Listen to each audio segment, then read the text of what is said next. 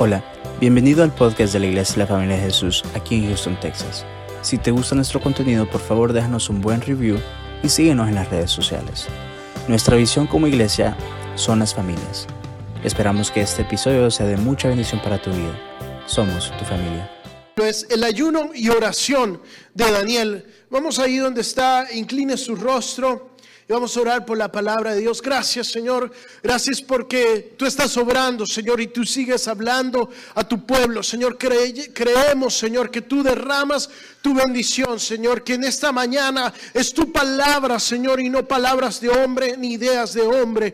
Háblanos en nuestro corazón, Señor. Abre nuestra mente, abre nuestro corazón, nuestros oídos para entender, Señor, y captar, Señor, lo que tú quieres para nosotros. Señor, que podamos ayunar según tu voluntad, que podamos orar según tu voluntad, Señor Jesús. Gracias, Padre. Gracias, Señor. Derrámate, Jesús, en tu nombre, Señor. La familia de Jesús dice, amén. Ok, so, en inglés dicen New Year, New Me. Nuevo año, nuevo yo, ¿verdad? Entonces, eh, todos, todos sí, a final del año, principios del año, se ponen metas. Y la meta más clásica, la más usada eh, y la menos cumplida es, voy a perder de peso. Entonces, y llega, llega, aquí sería Thanksgiving, ya para Día de Acción de Gracias, ya uno dice, bueno, ya que ya, ya es noviembre, y deja, se olvida de esa meta. Pero hay, Puede ser que usted tenga meta de que, bueno, bueno, voy a ser más saludable, voy a comer más saludable, no es tanto de perder de peso, pero comer más saludable, o ir al gimnasio, o establecer un negocio, o, buscar un nuevo empleo, o buscar esposa, esposo para los solteros, eh, o X cosas. Dice, el 2022 es el año que arreglo mis papeles. ¿Sí? ¿Cuántos dicen amén a eso? Entonces, eh, eh, cada quien tiene sus metas, pero muchas veces dejamos de lado las metas que Dios tiene para nuestras vidas, las metas espirituales que son aún más importantes que nuestras metas lo que Dios quiere hacer en tu vida. Yo me acuerdo que mi papá siempre, cuando empezaba el año, me enviaba el plan de lectura, que era leer la Biblia en un año, ¿sí? Y él todos los años leía la Biblia, me impresionaba. Yo nunca creo que he tenido la disciplina de leer la Biblia así, de esa manera, en un año. Honestamente, eh, no tengo tiempo para sentarme y leer cinco capítulos al día, lo que, lo que hago siempre es ponerla en el carro, manejo una hora al trabajo y escucho la Biblia, pero siempre llego como a números a mediados de febrero y ya es como que me distraigo, no sé, pongo otra cosa. Pero eso es una muy buena meta que tener, leer la Biblia en un año, leer constante. Si dice, no quiero leer toda la Biblia en un año, pero por lo menos leer más la Biblia, leer todos los días la Biblia. Entonces es, es necesario poner ese tipo de metas. Y en base a eso, no, no, no en base a matas, pero en pensar en acercarnos más a Dios, que debería ser una de las metas del 2022, nosotros siempre a principio del año hacemos este ayuno de Daniel. Le decimos ayuno de Daniel porque es algo más pegajoso, marketing, etcétera, pero en realidad debería ser ayuno y oración de Daniel, ¿sí? Porque Mire, si, si básicamente el ayuno de Daniel lo que es es una dieta vegana. Si usted no come nada de, animales ni derivados de animales por 21 días. Si usted solo hace ese ayuno, usted no está, básicamente, si usted solo hace eso, usted no está ayunando, usted está haciendo una dieta. Una dieta vegana, va, va a perder peso en 21 días, pero créame, se lo digo, llevamos 10 años haciendo este ayuno, lo va a recuperar. Después de los 21 días, testimonio de eso, aquí estoy. pero eh, lo que importa no es tanto, sí, importa sacrificar el cuerpo por obediencia, sacrificar la carne, pero también orar, también buscar a Dios en esos 21 días. Si la, palabra dice en Isaías, dice si ustedes cuando, ayunan se portan igual, ocupan el ayuno para pelearse, no están haciendo nada. El verdadero ayuno es romper cadenas, es ayudar al pobre. El verdadero ayuno es hacer justicia y vivir en amor. Eso es básicamente lo que dice Isaías y muchas veces no hacemos eso.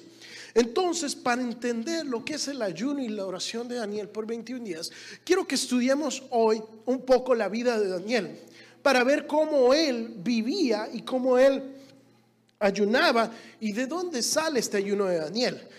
Vamos a ir a Daniel 1, versículos 8 al 16. Eh, Daniel, el libro de Daniel, capítulo 1, versículos del 8 al 16. Y dice así. Pero Daniel propuso no contaminarse con la comida y el vino del rey. Así que pidió al jefe de los oficiales que no lo obligara a contaminarse. Y aunque Dios había hecho que Daniel se ganara el afecto y simpatía del jefe de los oficiales, este se vio obligado a responderle a Daniel. Tengo miedo de mi señor el rey, pues fue él quien asignó la comida y el vino.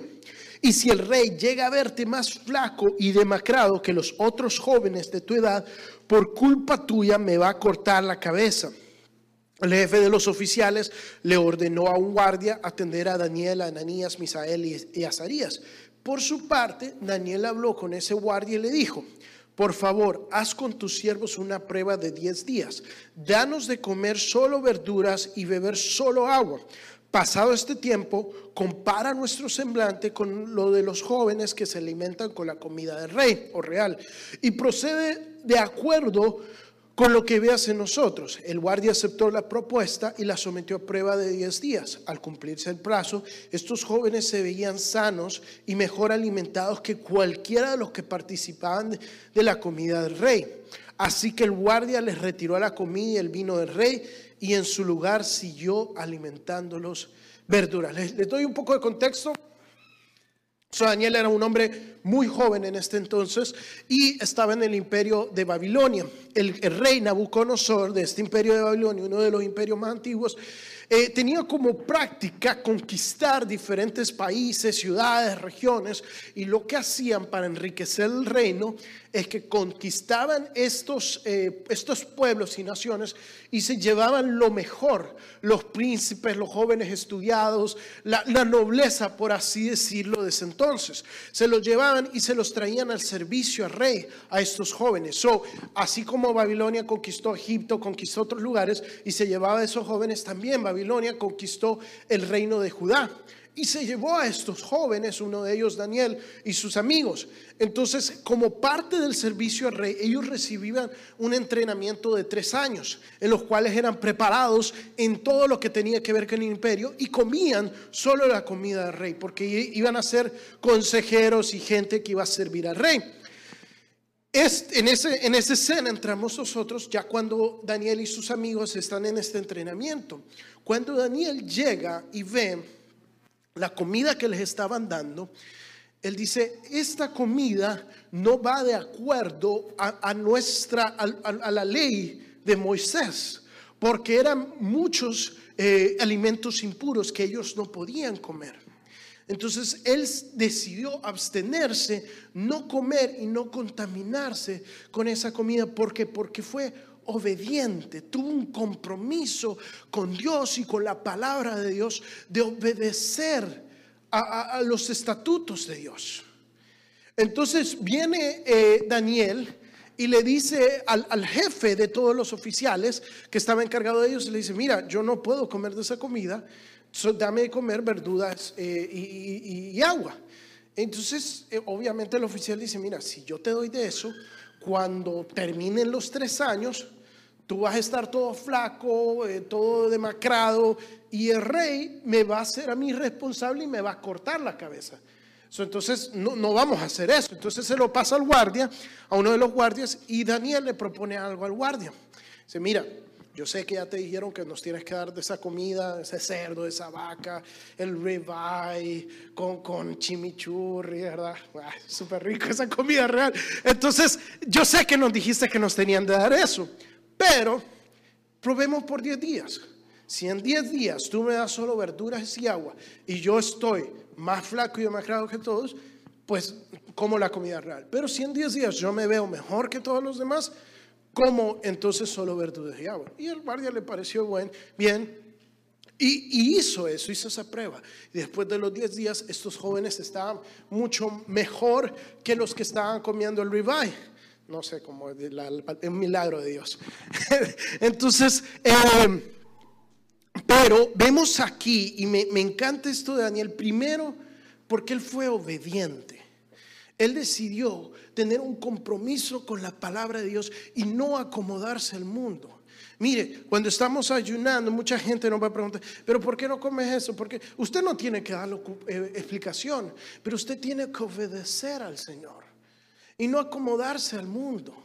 Me acuerdo cuando estaba en la escuela de leyes, todos mis compañeros, bueno, no todos, pero éramos un grupito de compañeros que estudiaban juntos y ellos pensaban que yo me estaba matando de hambre porque no comían lo normal y ya me conocían, sabían que era de buen comer, pero esos 21 días, nada. Pero yo no les daba explicaciones y ellos creo que hasta el día de hoy no entienden por qué no, no comía lo normal, por qué solo comía palomitas por 21 días, básicamente. Pero eh, es importante que no nos acoplemos al mundo que seamos diferentes al mundo. Y más allá de solo la obediencia, también hacerlo en fe. Y eso me parecía súper como cómico, porque siempre, siempre que hacemos el ayuno los 21 días, es la misma historia.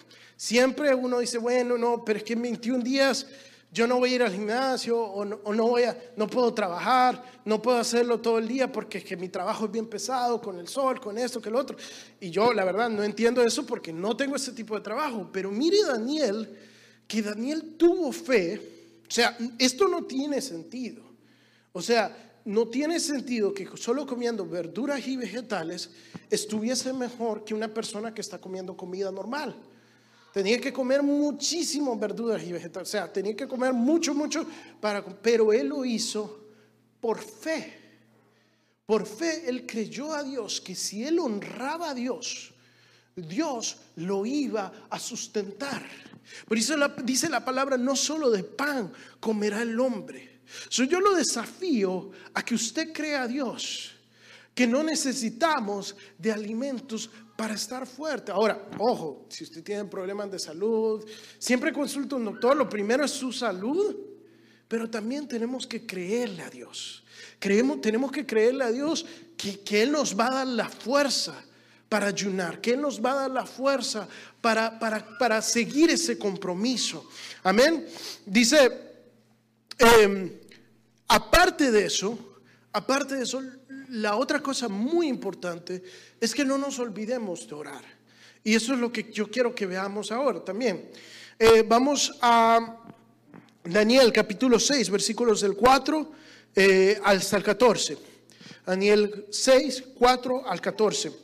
Y aquí ya Daniel había pasado los tres años de prueba, ya Daniel ya estaba al servicio del rey y lo habían puesto como administrador de muchos de los ministerios del rey, muchas cosas que el rey tenía. Y Daniel era tan bueno en lo que hacía que había sido elevado que todos los otros administradores y jefes, él era el supervisor de todos. Entonces, ¿qué es lo que pasa? Que los sus compañeros, las otras personas, le tenían envidia porque él era el favorito del rey. Y aquí es donde entramos nosotros. Entonces los administradores y los sápratas empezaron a buscar algún motivo para acusar a Daniel de malos manejos en negocios del reino. Sin embargo, no encontraron de qué acusarle, porque lejos de ser corrupto o negligente, Daniel era un hombre digno de confianza. Por eso concluyeron, nunca encontraremos nada de qué acusar a Daniel a no ser de algo relacionado con la ley de Dios.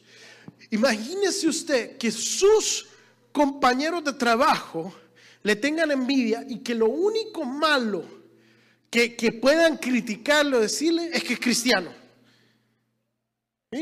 ¿Cuántos pueden decir eso? No, o sea, de mí dirían, no, bueno, a Roberto hay que decirle al jefe que llega tarde o que toma dos horas de lunch, o que, o que no hace su trato. Sí, o sea, Daniel era una persona tan correcta que no tenían tacha. Y dice, solo hay que acusarle con que va mucho a la iglesia. Entonces vienen ellos y le dicen, Formaron entonces los administradores y zapatos una comisión para ir a hablar con el rey. Y estando en su presencia le dijeron, que viva para siempre su majestad el rey Darío. Nosotros, soy aquí había salido Nabucodonosor, nosotros los administradores reales junto con los prefectos, zápratas y consejeros, y gobernadores convenimos en que su majestad debería de emitir y confirmar un decreto que exija que durante los próximos 30 días sea arrojado al foso de los leones todo el que adore a cualquier dios u hombre que no sea su majestad. Expida usted ahora este decreto y póngalo por escrito, así conforme a la ley de los medos y los persas. No podrá ser revocado. Cuando Daniel se enteró la publicación del decreto, se fue a su casa y subió a su dormitorio, cuyas ventanas se abrían en dirección de Jerusalén. Ahí se arrodilló y se puso a orar y alabar a Dios, pues tenía por costumbre orar tres veces al día. Cuando, cuando aquellos hombres llegaron y encontraron a Daniel orando e implorando la ayuda de Dios, fueron a hablar con el rey respecto al decreto real. No es verdad que su majestad publicó un decreto, según entendemos todo aquel que en los próximos 30 días adore a otro Dios u hombre que no sea su majestad será arrojado al foso de los leones. El decreto sigue en pie, contestó el rey.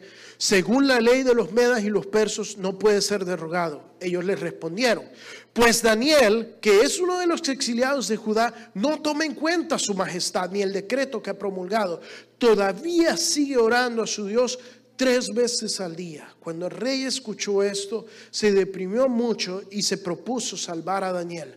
Así que durante todo el día buscó forma de salvarlo y la verdad que no lo encontró porque la salvación no viene del mundo, sino de Dios. Mire, súper, súper interesante. Cuando esos hombres deciden ponerle esta piedra de tropeza a Daniel a través de algo que sabían que ellos, que, que ellos sabían que él no podía dejar de ser, que era orar y alabar el nombre de Dios. Wow, o sea, esta es nuestra meta, que nosotros podamos ser de tal manera que nuestro testimonio a las personas que nos conocen y que no creen en Cristo, que no creen en Dios, sepan que la única manera, la única cosa que nosotros no vamos a dejar de hacer incondicionalmente es orar y alabar a Dios. Eso es, de esa manera deberíamos de vivir nuestra vida, no preocupados pensando, bueno, ¿qué va a pensar si sabe que voy a la iglesia, que no voy a, la discoteca el sábado porque el domingo tengo iglesia, que no tomo? No, sabiendo y, que, que ya usted no hace y no participa de esas cosas. De esa manera estamos llamados a vivir. De esta manera, mire, entonces ellos se ingenian esto, pasan este decreto y dice la palabra que cuando Daniel escuchó que no podía adorar y, orar, y, adorar a un hombre o a un Dios, él vino, se metió en su cuarto y adoró y alabó como nunca antes. No, ¿verdad? Eso no es lo que dice. Dice que se metió al cuarto a orar y alabar porque tenía de costumbre hacerlo tres veces al día. La oración debería de ser una costumbre, no cuando sentimos la presión del enemigo, no cuando sentimos la prueba y decir, no, hoy tengo que orar, hoy sí tengo que ir a la iglesia. Deberíamos de vivir en una constante oración. Hermano, si usted va a ayunar, y no va a orar, no se va a acercar a Dios, va a hacer una dieta que no va a servir. Porque a pesar, de, aparte de mis dos hermanas, no conozco a nadie que pueda ser vegano por tanto tiempo. Es una locura. Necesitamos la comida normal. Bueno, respeto a los que sí creen que lo pueden hacer, pero no le va a funcionar. No va a funcionar, no va a obtener nada. El propósito no es dejar de comer. El propósito no es bajar de peso. El propósito es acercarse a Dios. Si aprende a comer un poquito mejor, gloria a Dios. Pero ese no es el propósito. El propósito es crearnos un hábito de oración. Cuando nosotros oramos, Dios da victoria. Cuando nosotros buscamos a Dios, Dios se revela. Mire, después de eso todos sabemos cómo acaba la historia. Y si usted no lo sabe, vaya a comprar un libro de niños. Y, ahí está. Lo metieron en el foso de los leones y salió bien. Créame, todos los libros de niños tienen esa historia. Entonces, eh, nosotros tenemos que confiar en Dios que nos va a dar la victoria cuando oramos. ¿Sí? Vamos a un pasaje más y aquí nos vamos a detener eh, más. Dice, en el tercer año, eh, perdón, Daniel 10, del versículo 1 al 13. Dice así, en el tercer año del, el del reinado de Ciro de Persia, Daniel, que también se llamaba Beltasar, eh, Belsasar, tuvo una visión acerca de un gran ejército. Mire, solo en este pequeño libro de Daniel de 12 capítulos, vemos cómo Daniel sobrevivió tres reyes malos. O sea, Dios estuvo con él, que reinados pasaron, pero Dios mantuvo a Daniel en una posición de alto mando. Dice que también se llamaba el César, tuvo una visión acerca de un gran ejército, el mensaje era verdadero y Daniel pudo comprender su significado en la visión. Es usted Daniel hablando y contando lo que pasa. En aquella ocasión, yo Daniel pasé tres semanas, o sea, 21 días, como si estuviera de luto. En todo ese tiempo no comí nada especial, ni probé carne ni vino ni usé ningún perfume, o sea, no se bañó, vamos a pestar todos por 21 días, eh, porque eso significa, perfume no es normal, pero antes el baño era perfumarse, o sea, no se bañe por 21 días. Tenga fe que va a oler rico, que va a oler rico. El día 24 del mes primero, mientras me encontraba yo a la orilla del río, del gran río Tigres, levanté los ojos y vi a un hombre vestido de lino. Si usted alguna vez ha querido encontrar una descripción de un ángel en la Biblia, esta es la, la descripción como más clara. Un hombre vestido de lino, con un cinturón de oro más refinado. Su cuerpo brillaba como el topacio y su rostro resplandecía como el relámpago. Sus ojos eran dos antorchas encendidas y sus brazos y piernas parecían de bronce brunido. Su voz resonaba como el eco de una multitud. Yo, Daniel, mira esta parte súper interesante. Yo, Daniel, fui el único que tuvo esta visión. Los que estaban conmigo, aunque no vieron nada, se asustaron y corrieron a esconderse. Nadie se quedó conmigo cuando tuve esta gran visión. Muchos son los llamados, pero pocos son los escogidos, hermano. Cuando el Señor se empiece a mover y cuando venga el ataque del enemigo, especialmente en estos 21 días, es donde tenemos que permanecer firmes, es donde no tenemos que entrar en miedo, porque va a venir la respuesta de Dios. Dice, eh, las fuerzas me abandonaron, palideció mi rostro y me sentí totalmente desvalido. Fue entonces cuando oí que aquel hombre me hablaba. Mientras lo oía, caí en profundo sueño de cara al suelo. En ese momento una mano me agarró, me puso sobre, sobre, me puso sobre mis manos y rodillas y me dijo, levántate Daniel, pues he sido enviado a verte, tú eres muy apreciado, así que presta atención a lo que voy a decirte. En cuanto aquel hombre me habló, tembloroso me puse de pie, entonces me dijo, no tengas miedo, Daniel. Tu petición fue escuchada. Desde el primer día en que te propusiste ganar entendimiento y humillarte ante tu Dios, en respuesta a ella, estoy aquí.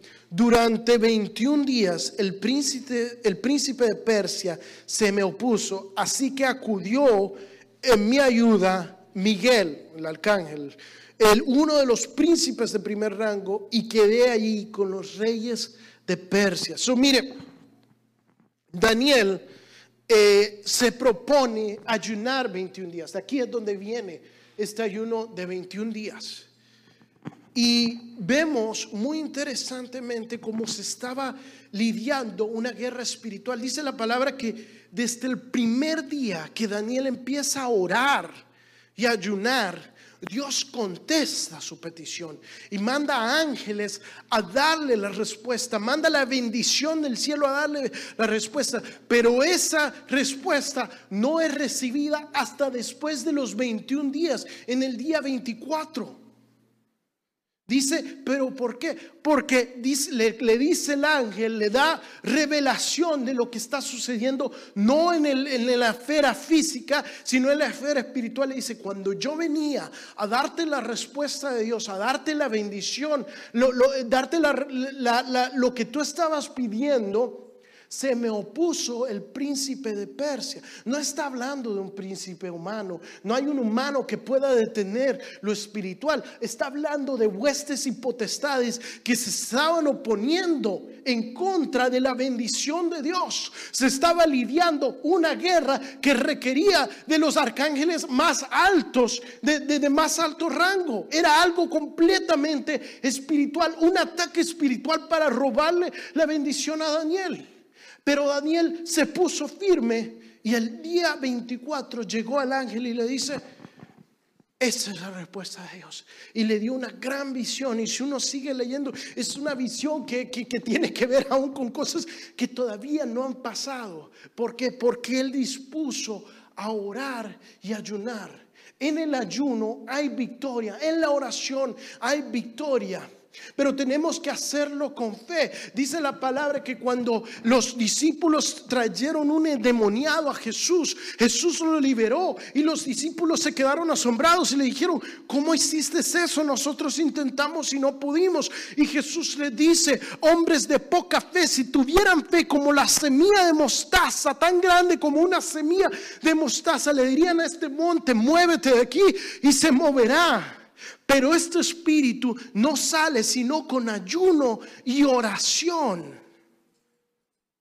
Tenemos que tener fe de lo que estamos haciendo, que no es un sacrificio vacío, que no es que solo dejamos de comer ciertos alimentos, sino que estamos sacrificando nuestro cuerpo porque creemos que vamos a recibir lo que ha sido prometido, no solo cosas materiales, porque la vas a recibir. Hemos visto milagros, hemos visto vientres que han sido revivificados para la gloria de Dios, hemos visto un sinfín de número de empleos dados. hemos visto cosas que no podemos describir, pero más allá de eso, hemos visto cambios totalmente eh, radicales en personas. ¿Cuántos de aquí no sus vidas han cambiado por estos ayunos? Porque hemos visto en persona la gloria de Dios, así como la fue de Moisés. Pero hermanos, en medio de esto, se le va a levantar el enemigo. Se lo puedo garantizar porque ya empezó a suceder. Este es un tiempo tan especial para la iglesia porque lo dedicamos sin, solo para Dios. Por 21 días Dios es todo, como debería de ser 365 días al año. Y se levanta enemigos. Hemos estado haciendo por 10 años estos ayunos. Y siempre ha habido un ataque del enemigo. Siempre, siempre, siempre es, siempre es algo. Em, pero últimamente, el, el, último año, el enemigo por fin se levantó y logró truncar por un momento lo que Dios quería hacer. Y, y, fue tal vez de los ataques más grandes que hemos tenido que vivir como familia, como iglesia. Y lo peor de todo es que ahora se vuelve a levantar el enemigo de la misma manera. O sea, después de todo lo que pasó con mi papá, la iglesia quedó, quedamos marcados y ahora em, justo antes del ayuno, justo antes del ayuno se vuelve a levantar eso. Todos sabemos, yo no voy a andar con cosas. Em, las, después justo del 24 hubo un brote, no solo aquí en la iglesia, sino en Houston. O sea, ustedes miran las noticias y, o sea, vaya a la farmacia, casi no hay, exámenes, cuesta conseguir exámenes. Si se hace un examen, tardan 72 horas antes que 24 horas. Eh, es una cosa que, que esto ha vuelto a resurgir. Gracias a Dios parece ser que no es tan grave como era antes. Eh, ya parece más una sola gripe, pero uno nunca sabe. Entonces, cuando esto vuelve a resurgir, muchos músicos eh, dieron positivo, servidores dieron positivo.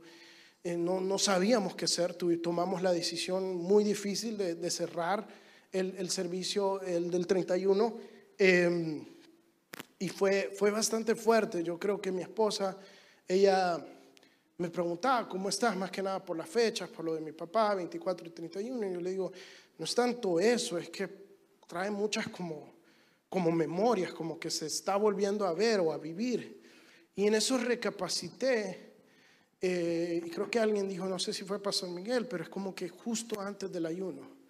¿Por qué? Porque el enemigo sabe que si él puede parar esto, trunca todo para nosotros, para, para su vida individualmente y para lo que Dios tiene para la iglesia. Y este año, hermanos, este año es nuestra revancha. Este año es la respuesta. Es nuestra segunda oportunidad de decirle a este gigante, no vienes, hasta aquí llegó. Y tenemos que hacerlo en fe, porque créame, o sea, esta enfermedad creo que lo que más afecta es que da miedo. No da miedo por lo que, o sea, en el primer servicio lo describía de esta, de esta manera. La cosa que, aunque a usted no le gusta admitirlo, más da miedo es la muerte, o sea, su propia muerte. O sea, cuando uno se enferma, se enferma, eso es, se ve como que, o sea, es difícil, aún para cristianos. Si usted lee el libro de Peregrino, el último obstáculo que el peregrino tiene que enfrentar es, un lago que tiene que cruzar para entrar a la ciudad eh, de, Dios. Entonces, y, y es el miedo, es a lo desconocido, porque no hay nada que te pueda garantizar 100% seguro que cuando cruzas ese lago, cuando pasas la muerte, ¿qué es lo que te espera al otro lado? Nosotros tenemos fe y ese es el último llamado del cristiano, enfrentar la muerte y decir, he corrido la carrera y me espera el galardón y creer que al otro lado te estará esperando Dios. Ese es el llamado más grande. Pero ¿qué es lo que da miedo? Lo desconocido. Y es lo mismo con este virus. Porque la ciencia no nos puede explicar, los doctores no se explican, le dan un tratamiento, le dan otra cosa, y es algo desconocido y eso nos puede llenar de miedo. Pero no tenemos que tener miedo. Y vamos a hacer este ayuno creyendo que Dios nos va a guardar, que los 21 días que nos reunamos en este templo no va a venir sobre nosotros ningún virus. Vamos a tomar todas las precauciones habidas y por haber que, que se pueden tomar, pero sobre todo no se va a dejar de alabar y de orar el nombre de Dios. No vamos a dejar que el enemigo otra vez vuelva a parar lo que quiere. No vamos a dejar que el príncipe de Persia detenga lo que Dios quiere, porque hay una guerra espiritual que hoy nosotros tenemos que formar parte. No es que vamos a ir a pelear con alguien, sino que de rodillas vamos a clamar a Dios para que Él dé la respuesta. Yo no sé la petición que tú tengas en tu corazón. Yo no sé si tú tenías planeado hacer el ayuno o no. Pero yo te insto, te exhorto y te animo a que tomes esa decisión, así como lo hizo Daniel, que se comprometió y dijo, voy a, voy a comer solo verduras y aguas. Que tú tomes ese desafío y que en estos 21 días no solo ayunes, pero le ores al Señor. Con todo clamor, pon en las manos de Dios tu petición. Ten fe y Dios lo que te está lo que tú pidas, él te va a responder. Ahora, la respuesta de Dios no es siempre la que tú esperas, pero créeme, va a ser lo mejor, lo mejor que tú te puedas haber imaginado. Yo, o sea, yo soy testimonio de eso, que cada vez que tú te acercas a Dios en ayuno y oración, Dios va a abrir puertas. Yo creo que yo, no, yo nunca hubiera ido a escuela de leyes, no estaría casado, ni siquiera Eva existiera si no fuera por los ayunos y oraciones, porque Dios ha cambiado mi vida, ha cambiado mi vida. No, no es algo que nadie te lo va a mandar, nadie te va a juzgar si lo haces o no, pero tienes todas las de ganar en hacer el ayuno y oración de Daniel.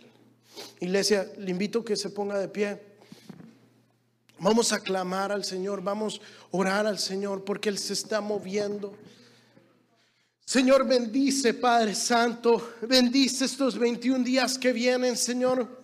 Señor, sabemos que desde ya hay principados, huestes y potestades que se están levantando en contra de tu iglesia, en contra de mis hermanos. Pero Señor, hoy te pedimos que tú te levantes, Señor, que, tú, que tus ángeles, Señor, hoy acampen alrededor de este lugar, que tu presencia descienda sobre esta iglesia, sobre este templo, sobre cada hermano y hermana, Señor, sobre cada familia, Señor. Tú estás dando la victoria. Abre nuestros ojos para ver, Señor Jesús, los caros de fuego que se han desatado, Señor, para pelear esta batalla, Jesús. Señor, hoy nos levantamos, Señor Jesús, no, no en miedo, sino en fe, que tú, Señor, derribarás los gigantes, que tú, Señor, derribarás este virus de una y por todas, Señor. Declaramos, Señor Jesús, que se derramará una santidad, Señor Jesús, para preparar el camino del avivamiento que viene sobre este lugar, sobre cada una de las familias, sobre cada uno de los hermanos aquí, Señor Jesús. Estamos declarando, Señor, que este año inicia una nueva etapa, Señor, una etapa de ensanchamiento, una etapa, Señor, de victoria sobre la iglesia, Señor. Hemos pasado el desierto, Señor. Tal vez no hemos sido perfectos, pero hemos escuchado todo llamado, Señor. Y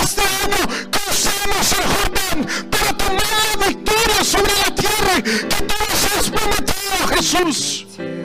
Gracias Jesús. Al mencionar tu nombre, levanta tu voz.